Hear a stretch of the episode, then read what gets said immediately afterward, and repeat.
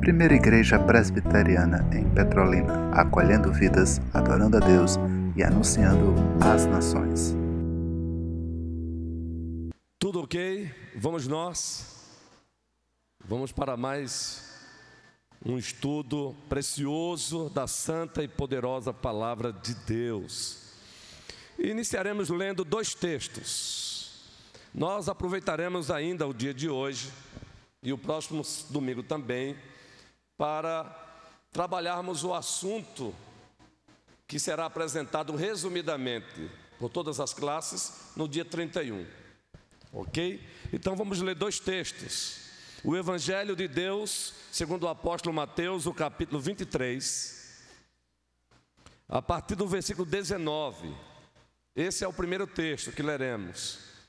O Evangelho de Deus, segundo o apóstolo Mateus, o capítulo 23, a partir do versículo 19. Ai de vós, escribas e fariseus, hipócritas, porque edificais os sepulcros dos profetas, adornais os túmulos dos justos, e dizeis: se tivéssemos vivido nos dias de nossos pais, não teríamos sido seus cúmplices no sangue dos profetas. Assim, contra vós mesmos, testificais que sois filhos dos que mataram os profetas. Enchei vós, pois, a medida de vossos pais. Esse é o primeiro texto. E os amados irmãos e irmãs entenderão logo, logo o porquê desse texto já que o assunto é reforma. Reforma. O outro texto, a carta de Deus aos Hebreus, o capítulo 13. A carta de Deus aos Hebreus, o capítulo 13, os versículos 7 e 8.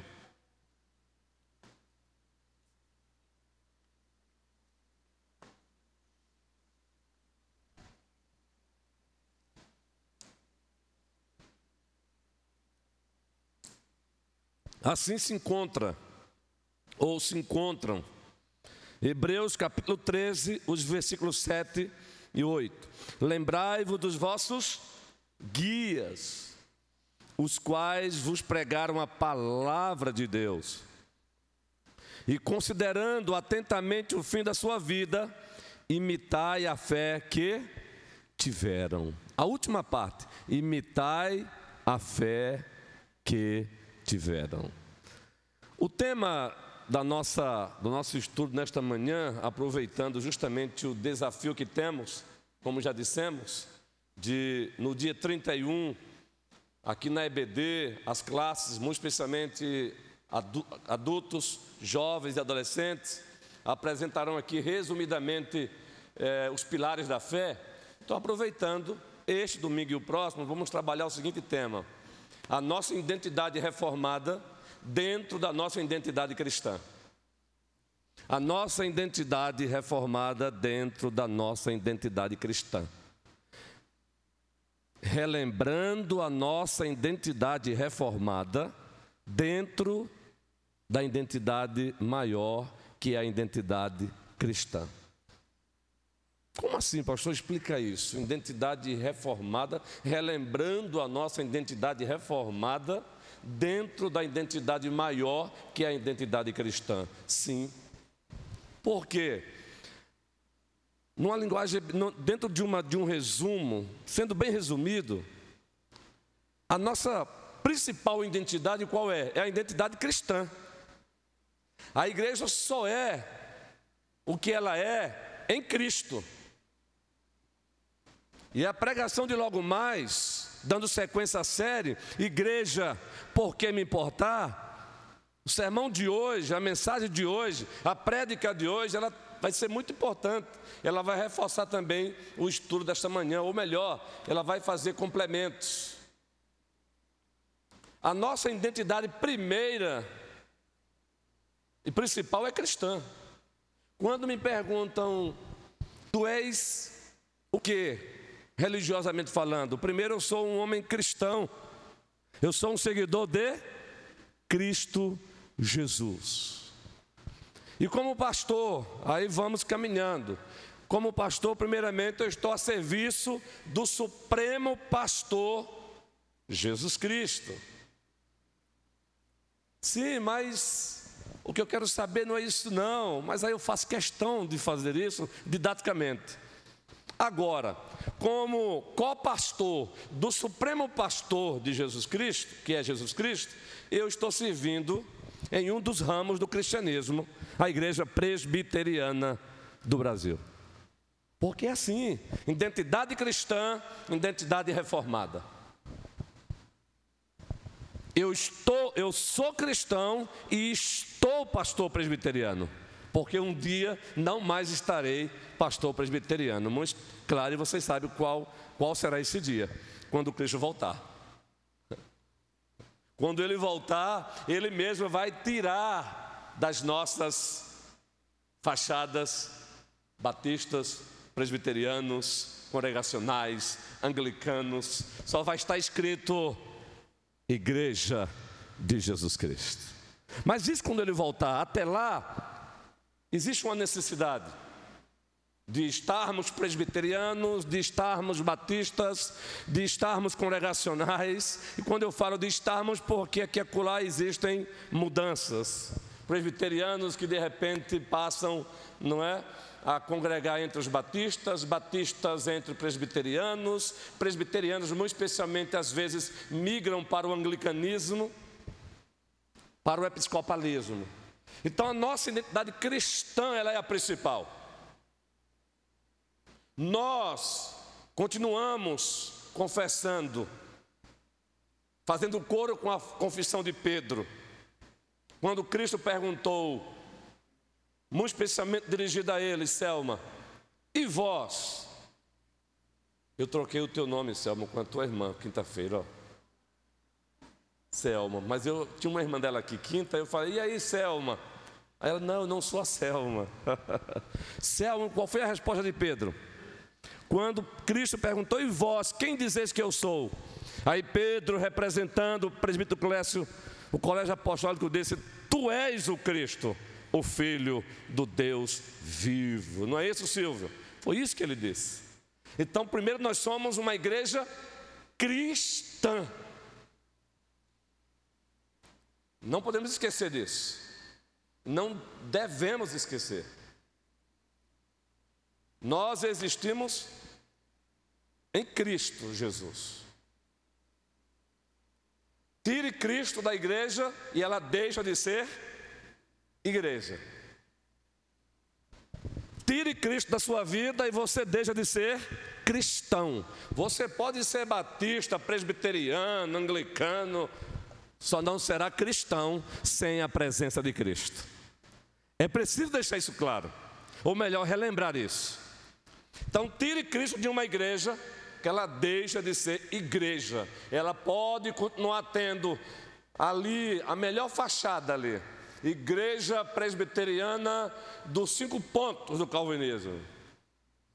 Igreja Presbiteriana, uma homenagem ao pai do presbiterianismo mundial, John Knox. Nós sabemos que, se tratando do presbiterianismo, muito especialmente o uso dessa terminologia, John Knox é um dos nossos pais, na Escócia.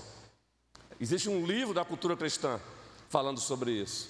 É claro que quanto à, redescoberta do governo, nós sabemos que isso se encontra em João Calvino, mas foi John Knox que ficou conhecido como pai do presbiterianismo. Então a igreja pode ter igreja presbiteriana John Knox. Aliás, existe uma das nossas igrejas em São Paulo,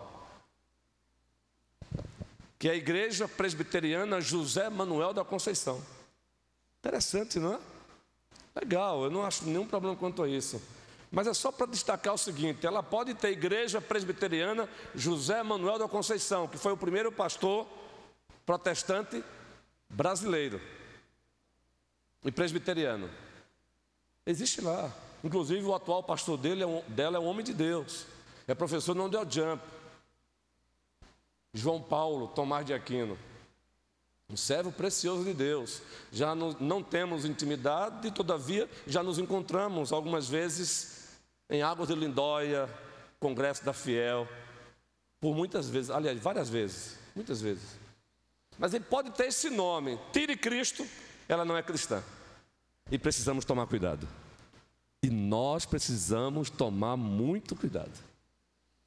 Porque a uma das igrejas da Ásia, uma das cartas às sete igrejas da Ásia foi dirigida, foi destinada à igreja em Laodiceia. E nós sabemos o que ele disse àquela igreja. Nós sabemos o que ele disse àquela igreja, a outra, as demais igrejas também de lá e a nós hoje. Eis que eu estou à porta aí e bato. Aquela mensagem dele não foi para o não cristão, não foi para pessoas não crentes, não foi para um agrupamento de pagãos. Ele disse isso para a igreja. Eis que eu estou à porta e bato. Se abrir a porta, eu vou entrar. Isso significa que ele estava dizendo: vocês estão existindo, ou pelo menos tentando existir sem, sem mim. Isso não acontece. Já estou aqui até adiantando alguns pontos do sermão. Em João 15, ele vai afirmar, ou ele afirma: Eu sou a videira verdadeira, o meu pai é o agricultor, e vós sois os ramos. O ramo que está em mim der frutos, esse eu lapido, esse eu coloco no processo de polda, esse eu limpo, para que continue dando muito mais frutos. Agora, o ramo que estando em mim, ou que pensa que está em mim e não der fruto, eu corto. E aí, no versículo 5, ele diz: Sem mim, no versículo 5, nada podeis fazer. Então, primeiro, a nossa identidade ela é cristã. Cristo Jesus é a nossa identidade. Mas aí dentro dessa identidade cristã, onde cabe várias denominações, vários ramos do cristianismo, nós temos a nossa identidade reformada. E nós estamos cursando o mês de outubro. E muito especialmente no dia 31 celebraremos 504 anos de protestantismo reformado.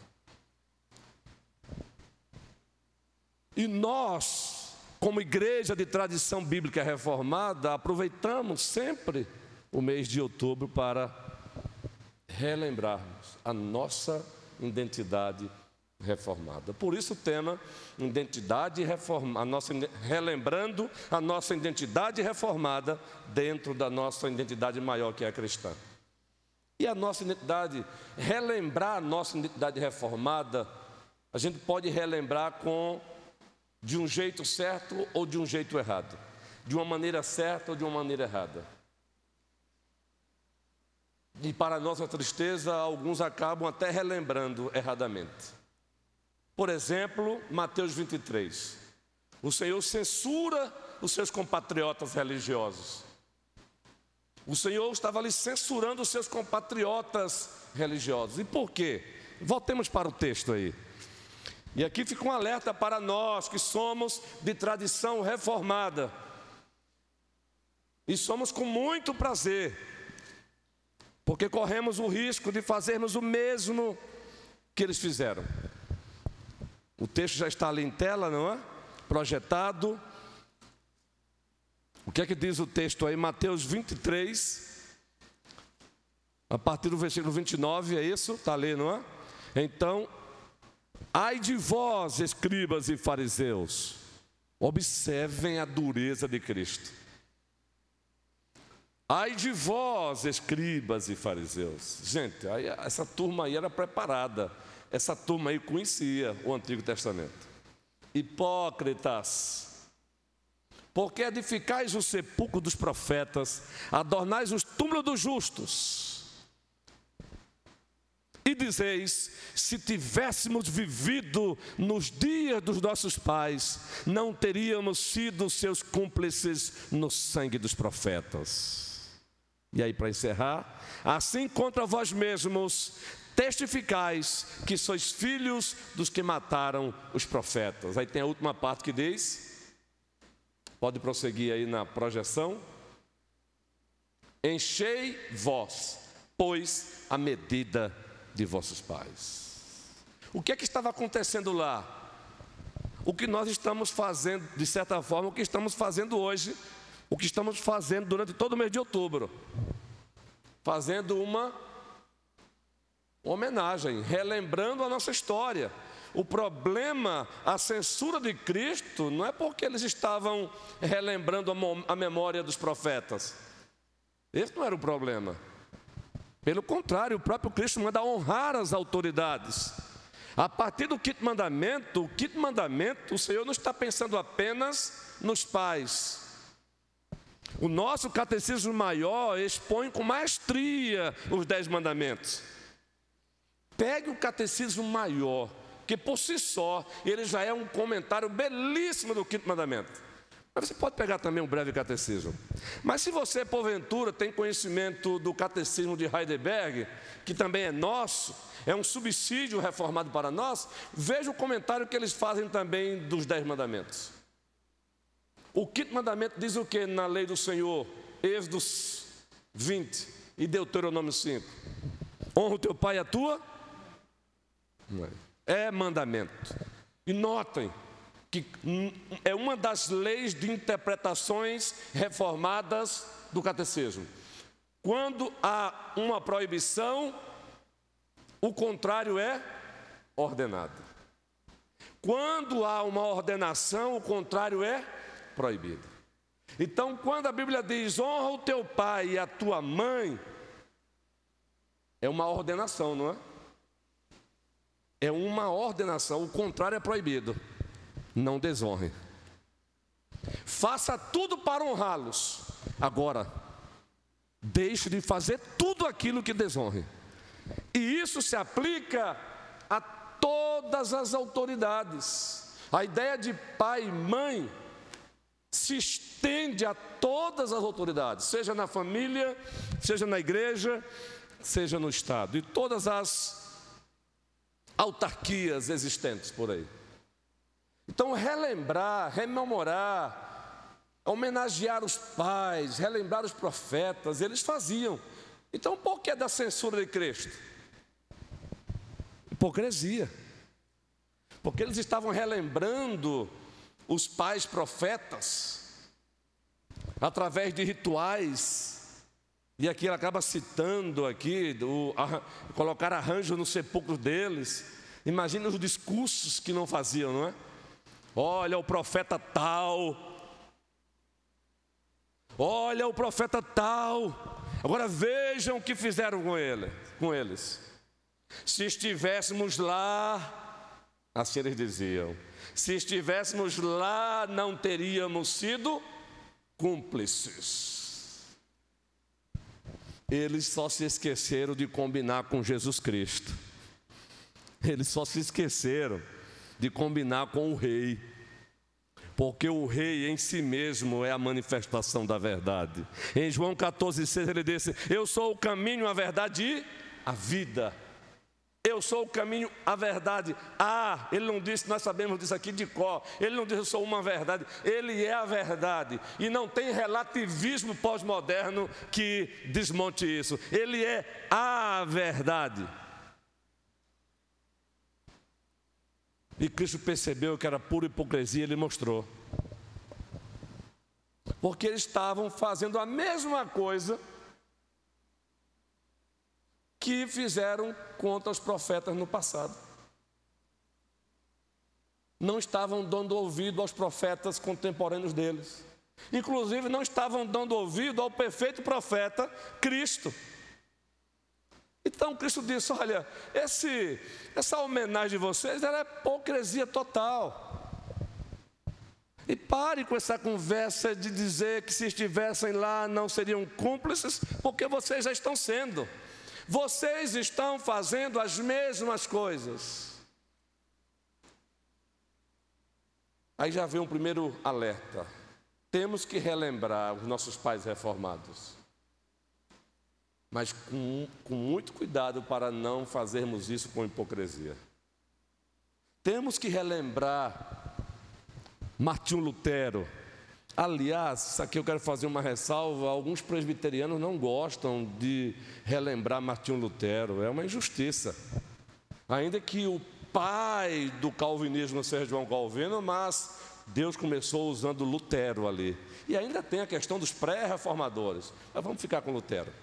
Precisamos relembrar Martinho Lutero, mesmo com as suas imperfeições, as suas rachaduras, mesmo sabendo que tinha seus momentos de depressão, nós romantizamos a leitura da história da igreja às vezes. Cuidado com essa leitura romântica. Lutero era um, cara, era um homem também com seus defeitos. Isso é consolador para nós. Mas precisamos relembrá-lo. Muito especialmente a mensagem que ele redescobriu no, nas Escrituras. A nossa origem, historicamente, começa aí. Claro que bem antes, mas se tratando do aspecto público, 31 de outubro de 1517. Pregando ali em Wittenberg as 95 teses, ainda com as suas falhas também. Ali começa.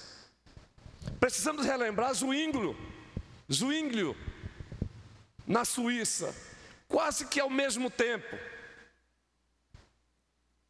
Porque é, é, nisso, é nessa, são nesses homens que encontramos a nossa identidade reformada, dentro da identidade cristã maior. Precisamos relembrar, que pena que nós não temos escrito de Zwinglio, mas foi um guerreiro do Senhor. Claro, para o contexto da época, a igreja e Estado estava muito ligado, acabou morrendo em campo de batalha. Fez uso da espada e fez uso até legitimamente. As pessoas, por não entender o contexto histórico político da época, querem acusá-lo. Mas precisamos relembrar aquele guerreiro. O sucessor dele, Henrique Bullig. As nossas origens começam aí. Aliás, o termo Igreja Reformada começa justamente com Zwinglio, na Suíça, dando continuidade com Henrique Bullig. Aí sim chega lá em Genebra com Calvino. Então, quando nós falamos somos uma igreja de tradição reformada, estamos dizendo que a nossa identidade denominacional, confessional, ela remonta a esses homens, porque eles redescobriram verdades que estavam escondidas entre os entulhos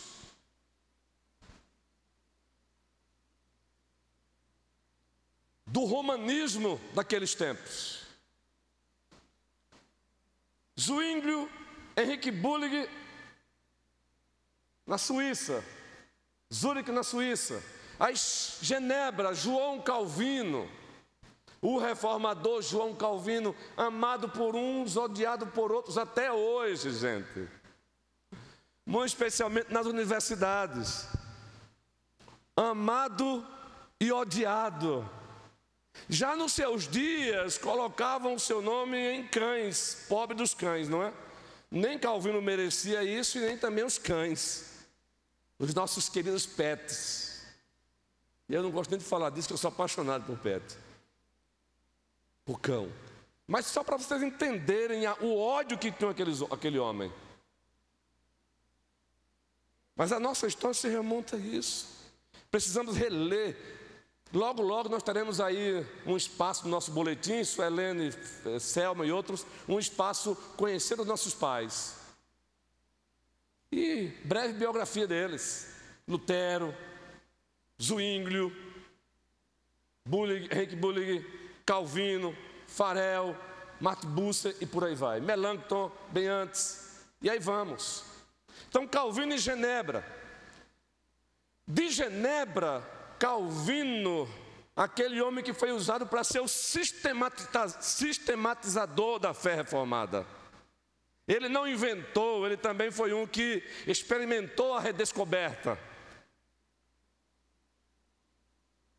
Lá mesmo em Genebra, ele cria uma faculdade para preparar pastores. Quem é que chega para estudar em Genebra aos pés de Calvino? John Knox.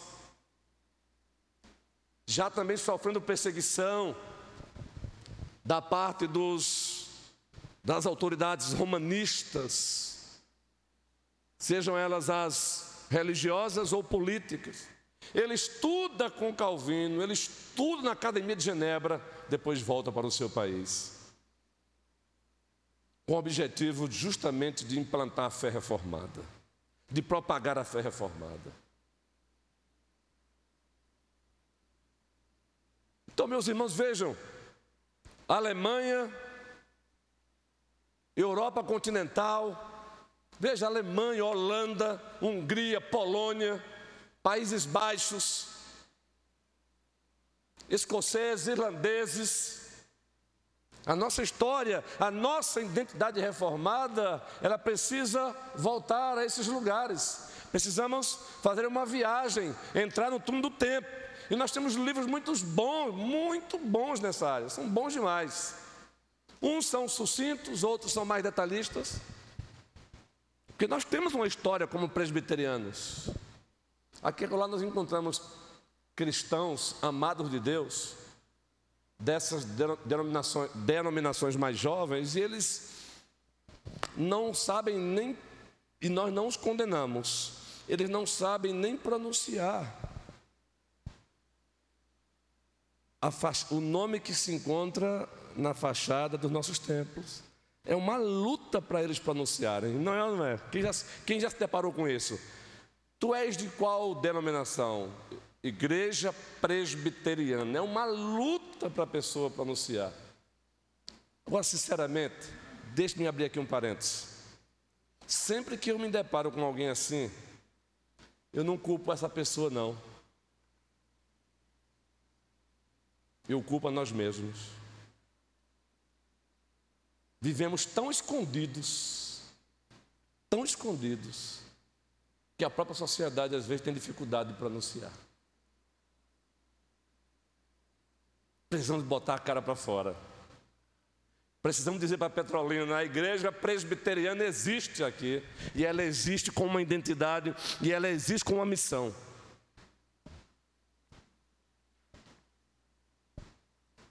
Pode ser até algo assim, de pouco valor para algumas pessoas. Que é isso, pastor? É sim. A consequência de uma igreja que bota a cara para fora, no mínimo, é a, so, é a sociedade tomar conhecimento da existência dela. E quanto mais você bota a cara para fora, me permita essa linguagem, quanto mais você, a igreja bota a cara para fora, ela bota a cara para fora, mais ela se torna conhecida. E isso é importante. Ah, tá, igreja presbiteriana, conheço sim. Vocês são reformados, ainda que eles não concordem conosco. Mas aqui mesmo, na nossa querida Petrolina, gente, não são poucas as pessoas, se você se apresentar como cristã presbiteriana, a pessoa vai ter dificuldade de pronunciar. Por favor, minha irmã, um microfone ali para. Vai chegar o microfone aqui até melhor. Pastor, só compartilhando. Em Cão Formoso, minha cidade, não sei se o senhor conhece, aqui perto do Senhor do Bonfim. Ela é famosa, não conheço, mas é famosa. Lá, a igreja presbiteriana, não sei se pelo fato de ter o colégio presbiteriano, né, que traz uma referência grande para a igreja, lá a igreja é referência na cidade. Lá a cidade, a igreja presbiteriana é conhecida, tipo assim, na minha época, eu estudei no colégio presbiteriano, o a igreja, todo evento na cidade, de velório, de velório a casamento, a formatura, a igreja é referência para isso. O pastor, ele é convidado, sabe? Ele é uma referência na cidade. É conhecida na cidade como uma referência. Tanto a igreja como o pastor presbiteriano. Acho interessante. Interessante, sim. E isso mostra que faz parte da identidade da fé reformada, por favor. É, só uma adendo do que o Neuma falou. É, é impressionante, até brinca que até é, em batizado de boneca não se chama o padre, chama o pastor, né? Qualquer coisa chama-se é o pastor, não o padre da, da cidade. E interessante também, na verdade, como você falou, botar a cara para fora, foram homens que, há tempos passados, botaram a cara para fora. Dentre eles, é, morreu agora há pouco tempo, era um médico, mas um presbítero, Dr. Manuel Regis. Era a história da igreja viva. Né? Eu tive o prazer de conhecê-lo. Então, pessoas que pegaram a bandeira e assumiram a bandeira da fé reformada, não só com palavras, mas com atitudes, né? com ações na sociedade. Ele era uma pessoa muito conhecida, tinha ao seu favor seu favor a sua profissão, mas ele dizia: sou, acima de tudo, cristão. E como profissional, levava o evangelho para as pessoas. Então, o que nós devemos fazer?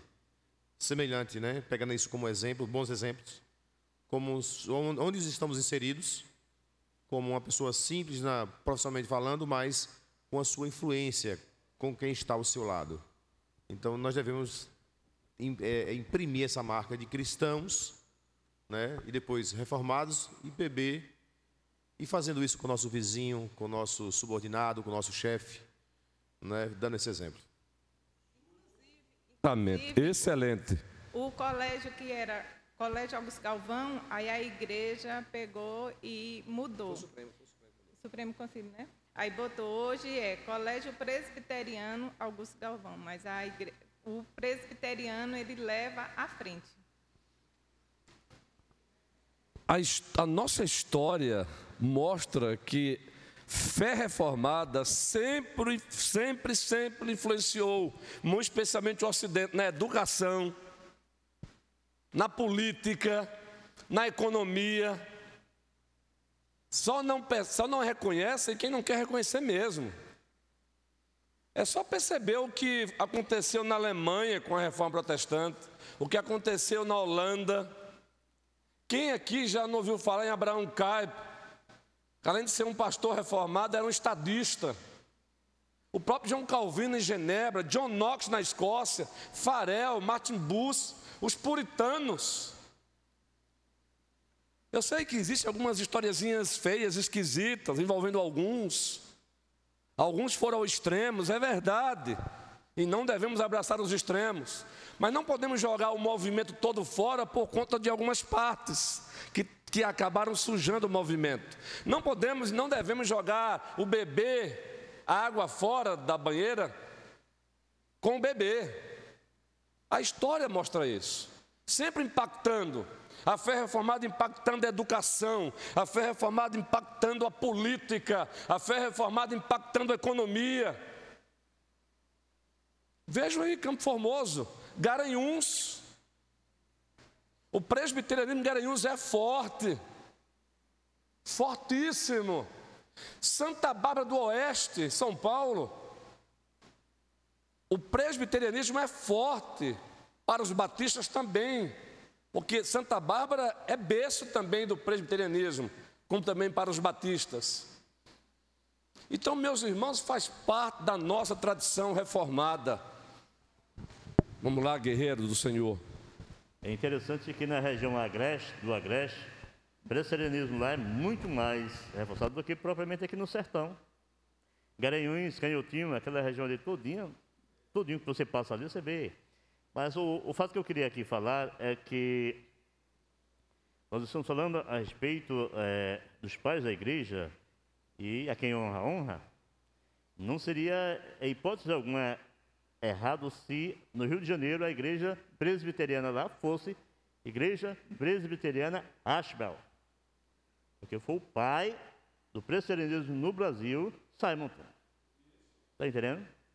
A outra coisa que eu queria falar é que a gente tem que entender que esses homens que Deus usou, homens de diferentes culturas, mas Deus usou, mas a gente vê que todos eles foram, é, digamos assim, que reforçaram para aquilo que Deus, por meio deles, queria mostrar justamente ao Brasil sobre a igreja reformada, certo?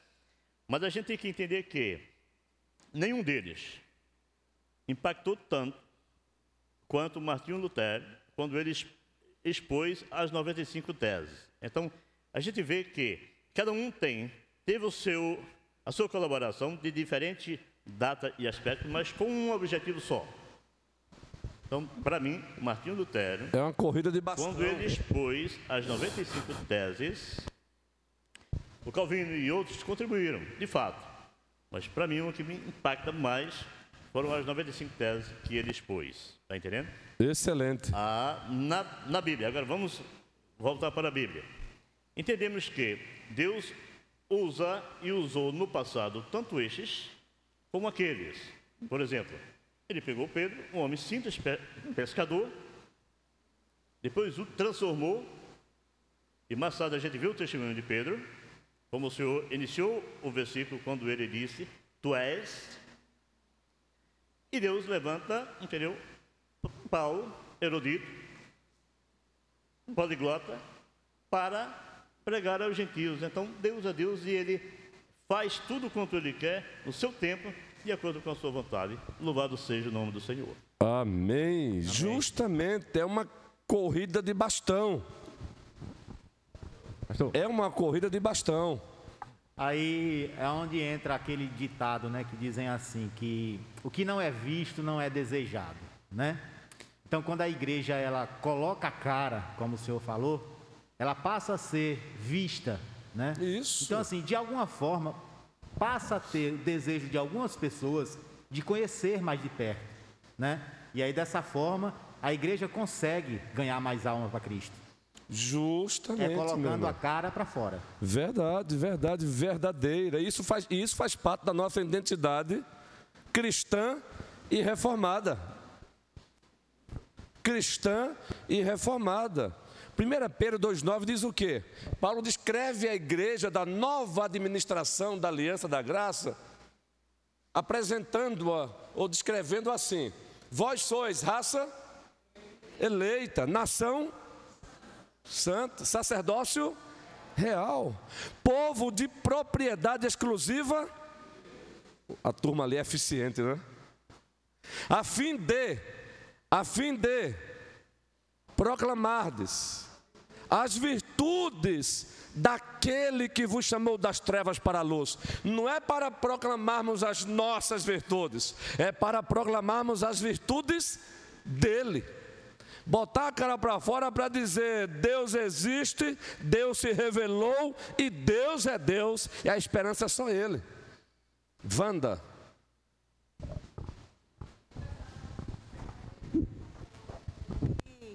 Nós precisamos aproveitar aqueles momentos, aquelas oportunidades, quando a gente evangeliza, entrega um folheto, fala com alguém, em qualquer ocasião, e a gente dizer assim: vá fazer uma visita na minha igreja, a gente se identificar.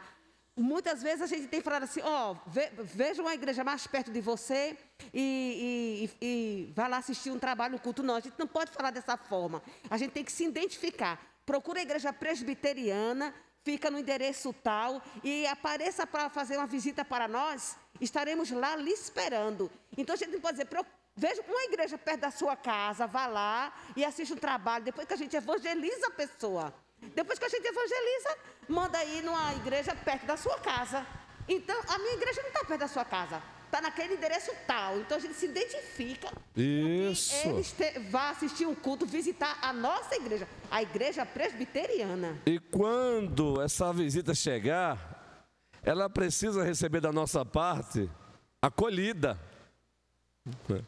A gente tem que fazer jus a isso. Ela precisa, nós somos uma igreja que acolhe, adora e o torna conhecido às nações. O visitante não pode entrar aqui e sair invisível, não. Atentemos para isso. Olha, eu sei que todos aqui já tiveram experiência com isso. Quando eu estou desfrutando das minhas legítimas férias, eu gosto de visitar igrejas que não me conhecem, até para eu entrar no sentido de. Eu não, me, eu não chego dizendo que sou pastor, descansar e ouvir, não é? É necessário. Mas eu faço questão de, quando me perguntam, sou cristão presbiteriano. Eu não falo logo que sou pastor, mas bem antes, se não perguntarem, eu fico só observando. Eu já entrei em algumas igrejas, saí. Minha esposa sabe disso, ela sabe que eu sou muito observador.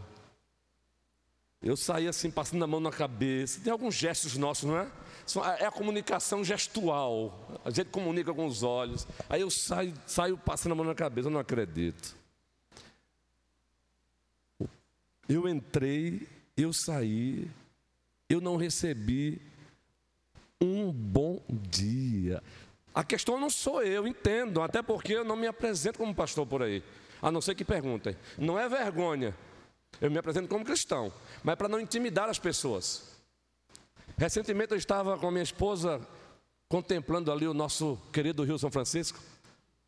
Estávamos ali sentadinhos, aí chega quatro jovens de uma, de uma outra igreja aqui evangelizando. Nós estávamos passando, observamos o casal e decidimos perguntar se vocês desejam que a gente ore por vocês. Com certeza, orem. Eu não disse logo para ele que eu era cristão nem que eu era pastor, para não intimidá-los. E os jovens, Bíblia, Evangelho, apesar da deficiência deles, gente. E o jovem empolgado, digo, amém. Depois que ele, Facebook para lá, meu contato para cá, que ele entrou no meu Facebook, ele viu, pastor. Mas agora observe, gente, observem, numa orla. Aí você entra em alguns templos por aí, você entra e sai, você não recebe um bom dia. E quando alguém ousa dar bom dia para você, é assim: ó, bom dia. Cadê, cadê a alegria do cristão? Cadê a gentileza? Não é? Ainda é assim, bom dia. Bom dia. Oi. Não, não é oi não, gente. Bom dia, meu irmão.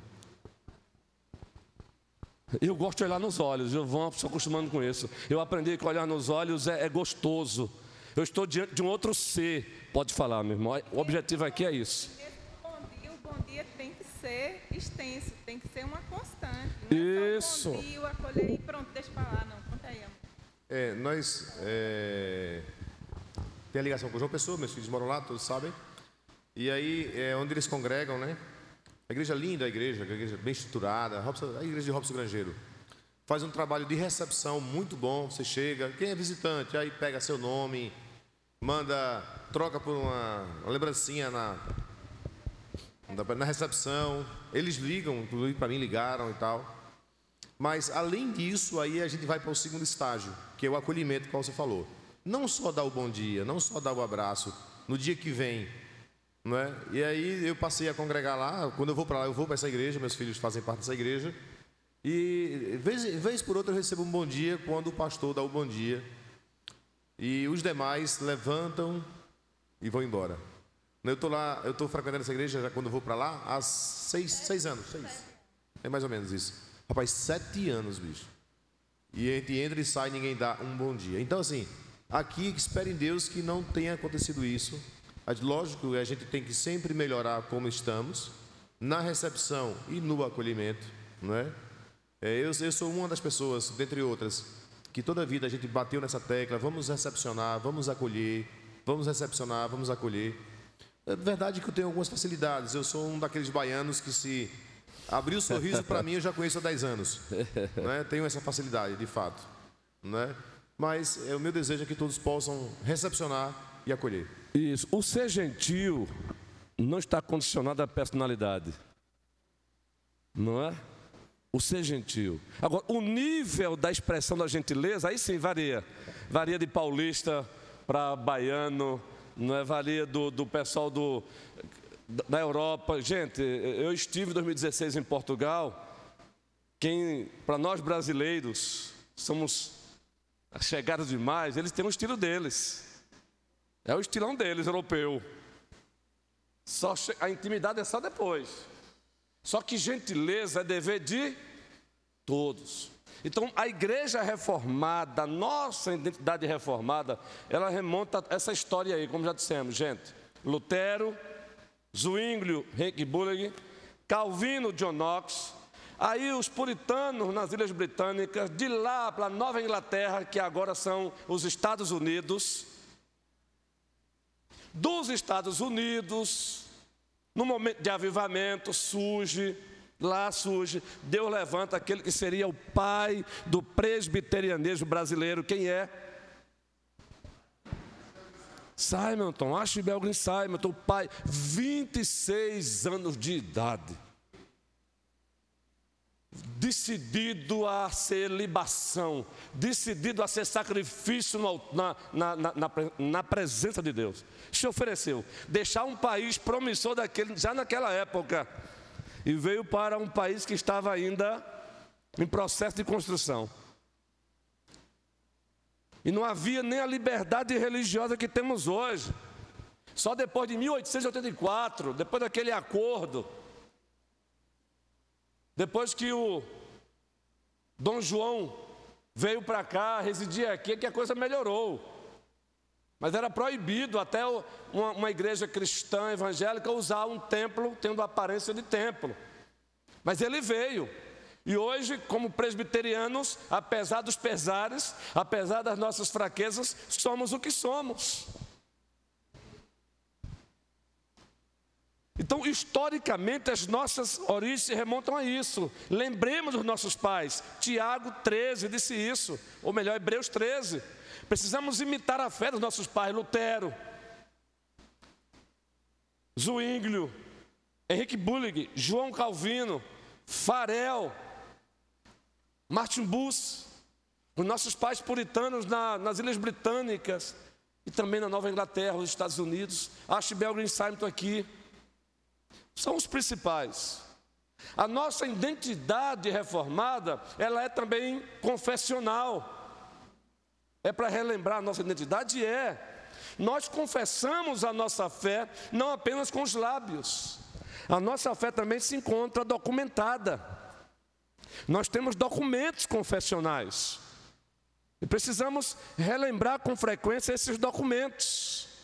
Por exemplo, nós presbiterianos, o presbiterianismo no mundo subscreve, assina embaixo, a confissão de fé de Westminster, porque foi elaborado lá na abadia de Westminster, na Inglaterra. O catecismo maior, o breve catecismo, elaborados de 1643 a 1649. E aqui você pode comprar ele, o de bolsa, tem uns três aqui, ó. Aí você pergunta, como assim? Qual é a diferença desse material para a Bíblia? Uma linguagem bem simples. Aqui é uma exposição resumida das doutrinas bíblicas. Uma exposição resumida das doutrinas bíblicas. Você pega o primeiro capítulo da Confissão de Fé de Westminster e você tem uma exposição da Bíblia, o que é a Bíblia, a importância da Bíblia, logo no primeiro capítulo. No segundo capítulo, Deus e a Santíssima Trindade, depois criação, providência, pacto, mediação, Jesus, mediador, Jesus Cristo, e por aí vai, igreja, são mais de 20 capítulos. Mas se você não quer usar a confissão de fé de Westminster, vai para o catecismo maior. Didaticamente é legal, perguntas e respostas. Quem aqui já não memorizou?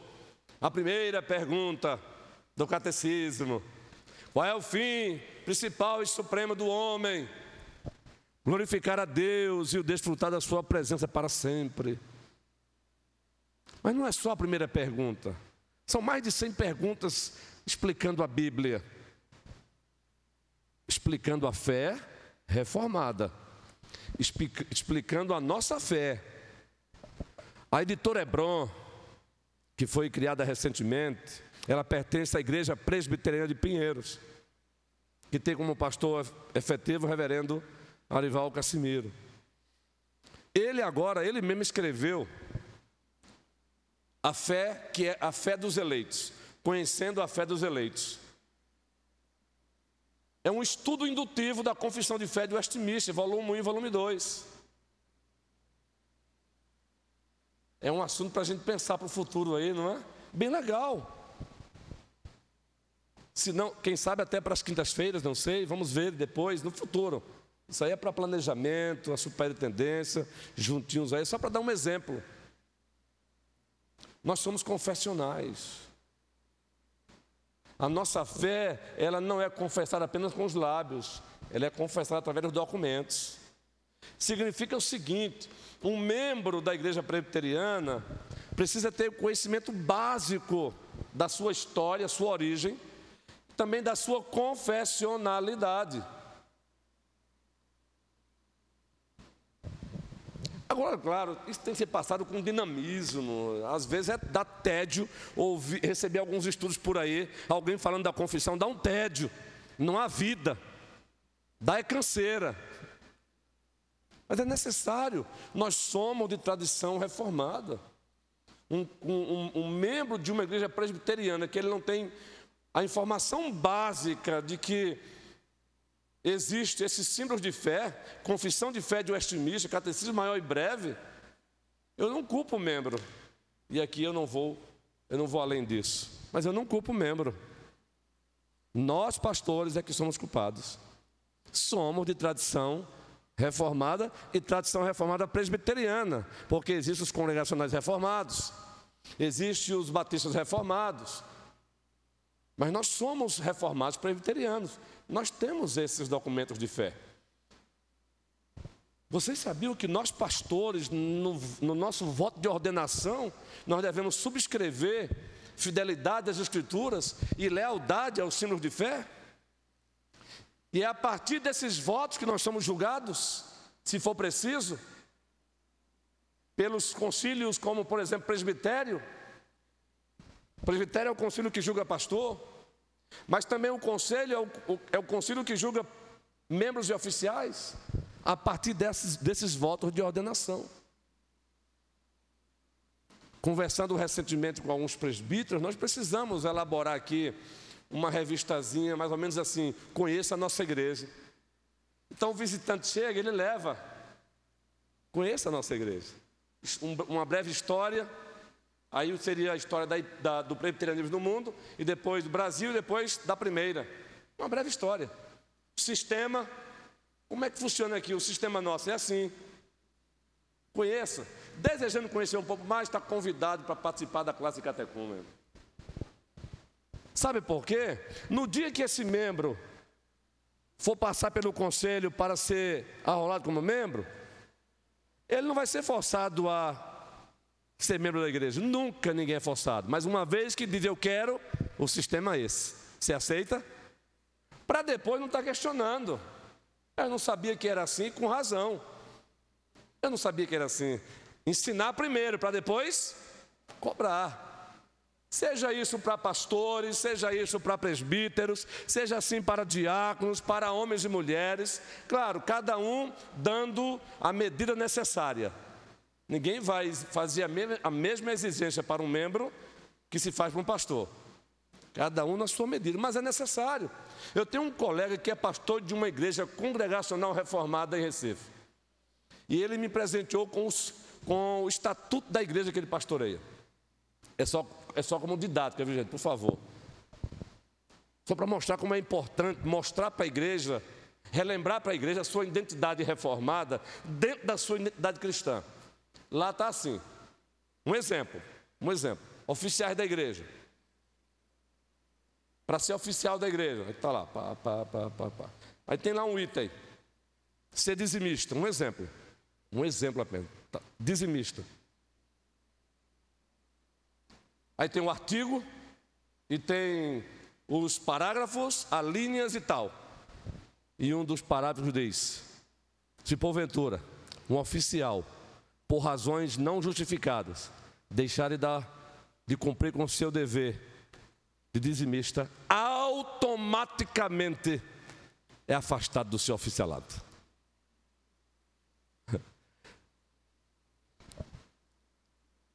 Por que eu, eu estou dando esse exemplo? Porque lá é o seguinte: é lá. O irmão foi escolhido para ser diácono. O sistema é esse. Submete, será um prazer. Então assina aqui. É assim. Lá na frente, o irmãozinho, de forma não justificada, não deu o seu dízimo, não precisa nem reunião. Só ler para ele, está aqui. Entendeu? É só para dar um exemplo. E nós não precisamos criar nada, porque já temos o nosso sistema. precisamos relembrar para a igreja. Temos a nossa história, as nossas origens. Temos a nossa confessionalidade, os símbolos de Westminster. Nós temos também o nosso manual presbiteriano. O nosso manual presbiteriano tem três documentos: a Constituição Presbiteriana, que fala do nosso sistema organizacional, como ela se como ela caminha no dia a dia. Nós temos o nosso código de disciplina, e, e, com base na escritura e usando recursos também do que tem de bom aí na, na vida jurídica, como disciplinar um membro da igreja, como disciplinar um oficial da igreja, como disciplinar um pastor da igreja, como disciplinar um conselho, como disciplinar um presbitério, como disciplinar um sínodo e até um supremo.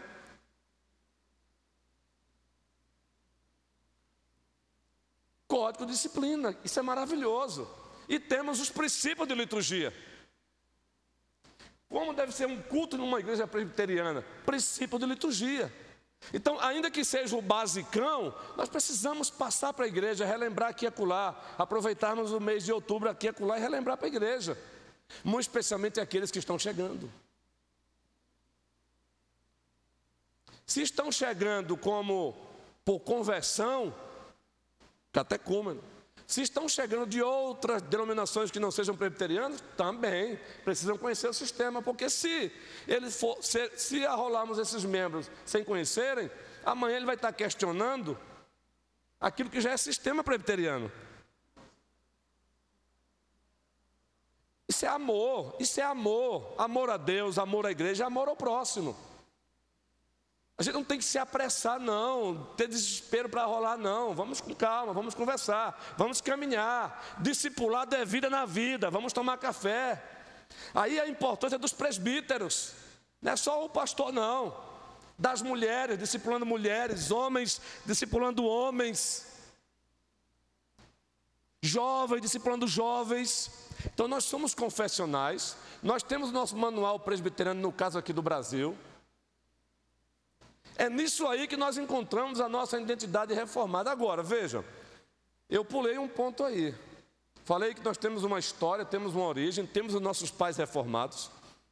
Falei que nós temos a nossa confessionalidade e que temos o nosso manual presbiteriano no caso do Brasil. Mas dentro da confessionalidade tem um ponto aí, nós temos a nossa teologia, que faz parte. A igreja reformada tem a sua teologia. E a nossa teologia reformada, ela se encontra resumida, por exemplo, no solas, que é uma expressão em latim, somente. Bem resumida. Quem aqui já não participou nesta igreja de uma conferência reformada e o tema foi o solas? Todos já participamos aqui. Não é novidade. Só que tem gente nova, tem gente que chega. E nós mesmos precisamos ser relembrados. Somente a Escritura, expressão em latim, sola Escritura. Somente a graça, expressão em latim, sola gratia. Somente a fé, expressão em latim, sola fide. Somente Cristo, expressão em latim, solus Christus. Somente a Deus toda a glória, expressão em latim, sole del glória.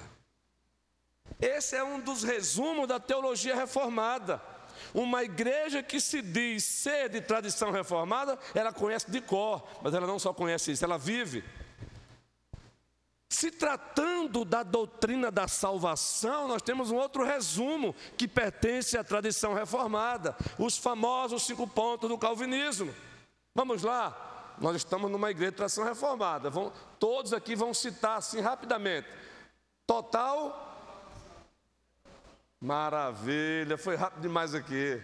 Segundo, eleição condicional. Terceiro, expiação limitada ou particular. Alguns teólogos gostam de chamar particular, mas é a mesma coisa. Quarto, graça irresistível ou chamado eficaz. E o quinto ponto, perseverança dos santos. É um resumo da nossa teologia reformada. da nossa soteriologia reformada, que é a expressão que usamos para a doutrina da salvação reformada.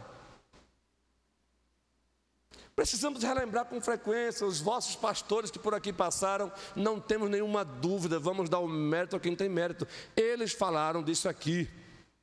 A nossa fala aqui hoje, ela não é inédita em nada. Seríamos presunçosos se chegássemos aqui com essa ideia. Mas como disse Paulo, escrevendo aos Filipenses, Rúbia, ele disse: Eu não me canso de falar a vocês as mesmas coisas. Pastor não tem que inventar. Nós não fomos chamados para inventar uma mensagem. É de Gênesis a Apocalipse. Agora, é claro, nós vamos usar o que tem de bom aí na tecnologia para melhorar a exposição. Vamos aproveitar o que tem de bom aí na didática, na pedagogia, na andragogia. No que tem de bom aí, vamos aproveitar para melhorar a clareza do ensino, o dinamismo. Notaram aí que maravilha foi a, a devocional que o nosso pretendente fez? Quem aqui notou? Quem notou e disse, que legal? Quem notou e disse, que legal? Então vamos lá. Qual foram os textos que ele postou lá? Logo no início. E fez uma conexão, ele fez um link. Não se sintam constrangidos, é só para. Notaram aí, lembram? Um exercício aí, a gente vai encerrar com isso aqui agora. Um exercício. Atos 2,42, mas tinha um texto antes. E aí fez a conexão, lembram? Agora vocês notaram como isso é importante? Século 21. Se nós temos isso, vamos usar. Isso é maravilhoso, isso dinamiza. Eu não sei quem foi que disseram aí para os reformados que uma reunião de, um, de uma igreja reformada tem que ser apática, indiferente, sem vida. Uma vez um, um, um presbítero lá em Rondônia, um, maravilhoso, um cara, gente boa. Mas ele chegou para mim assim e disse: Por favor, gente, vou narrar a fala dele. Mas é só para dar um exemplo aqui de como às vezes a ideia de ser reformado lá fora é de gente chata. A gente tem que acabar com essa história. É, é pastor reformado é sisudo no púlpito. Ó, oh, conhecereis a verdade e a verdade vos Lá no início, quando eu conheci a minha fé reformada, passaram uma tabuadazinha para mim de culto reformado, de que era proibido até sorrir. Não estou inventando, não. Então, esse cântico digno de glória, de louvores. Leva... Quem disse que levantava a mão? E eu doido para levantar minha mãozinha e olhava para um lado, olhava para o outro. E... e parece que quanto mais, parece que quanto mais com raiva, mais reverência. Não é? Mais com raiva, mais reverência. Eu olhava para o lado e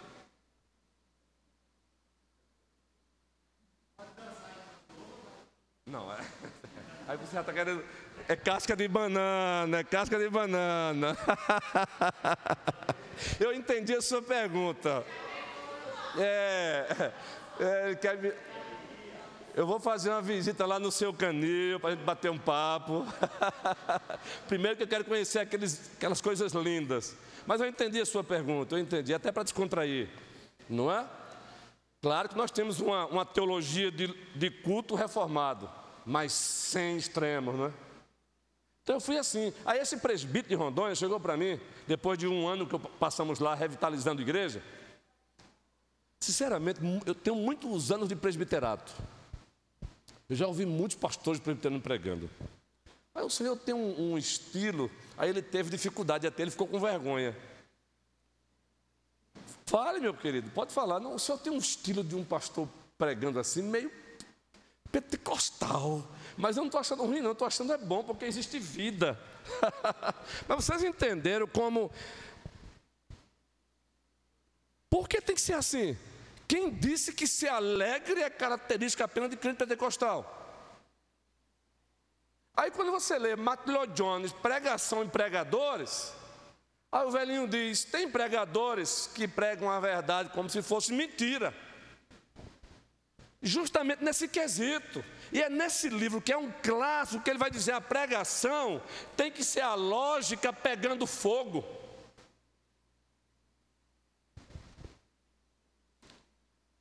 Então, quem disse que. Aqui também não estou querendo uniformizar, que todo pastor tem que pregar com o mesmo também, nem um extremo nem o outro, mas criaram. Vai ter gente por aí, eu respeito, que ela vai proibir se sair do púlpito. Não pode, você tem empregado do púlpito aqui, não pode, nem para lá. É diferente não sair por conta da gravação. Mas algumas igrejas por aí vão proibir mesmo, porque pastor reformado não pode se movimentar.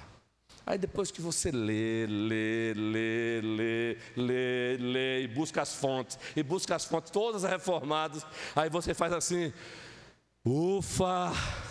Então hoje, como pastor reformado, confessional, ama a tradição puritana, mas já foi-se o tempo de eu estar num culto e cantar o cântico, digno de glória.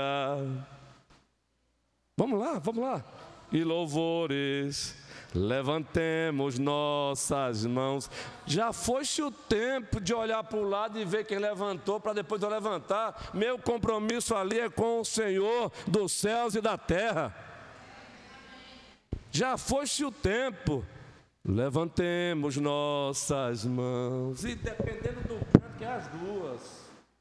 Te adoramos, ó Senhor porque grande és tu, maravilhas fazes tu, não há outro igual a ti, não há outro além de ti. Prossigamos, irmãos e irmãs, relembrando a nossa identidade reformada dentro da identidade cristã que é maior. Prossigamos sendo de fato uma igreja que acolhe vidas, adora a e anuncia as nações. Mas prossigamos mesmo. Recentemente estava falando para a SAF, individualmente. 2020, se o Senhor permitir, primeiro que a igreja é dele, o dono da vida é ele. Tiago vai dizer isso, não é amanhã pertence a ele.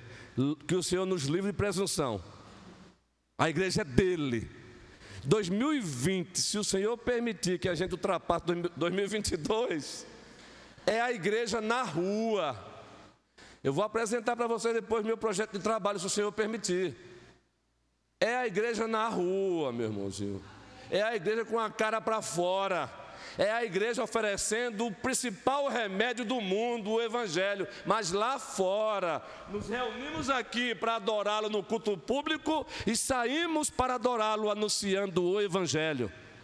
É a igreja nas praças, é a igreja nas orlas, é a igreja nas casas, muito mais nós que temos uma teologia boa e saudável. Mas vamos parar por aqui para não gerar tédio. Que o Senhor nos abençoe. Tem mais alguma vez o nosso superintendente? Agora de pé, porque nós fizemos só um ensaio.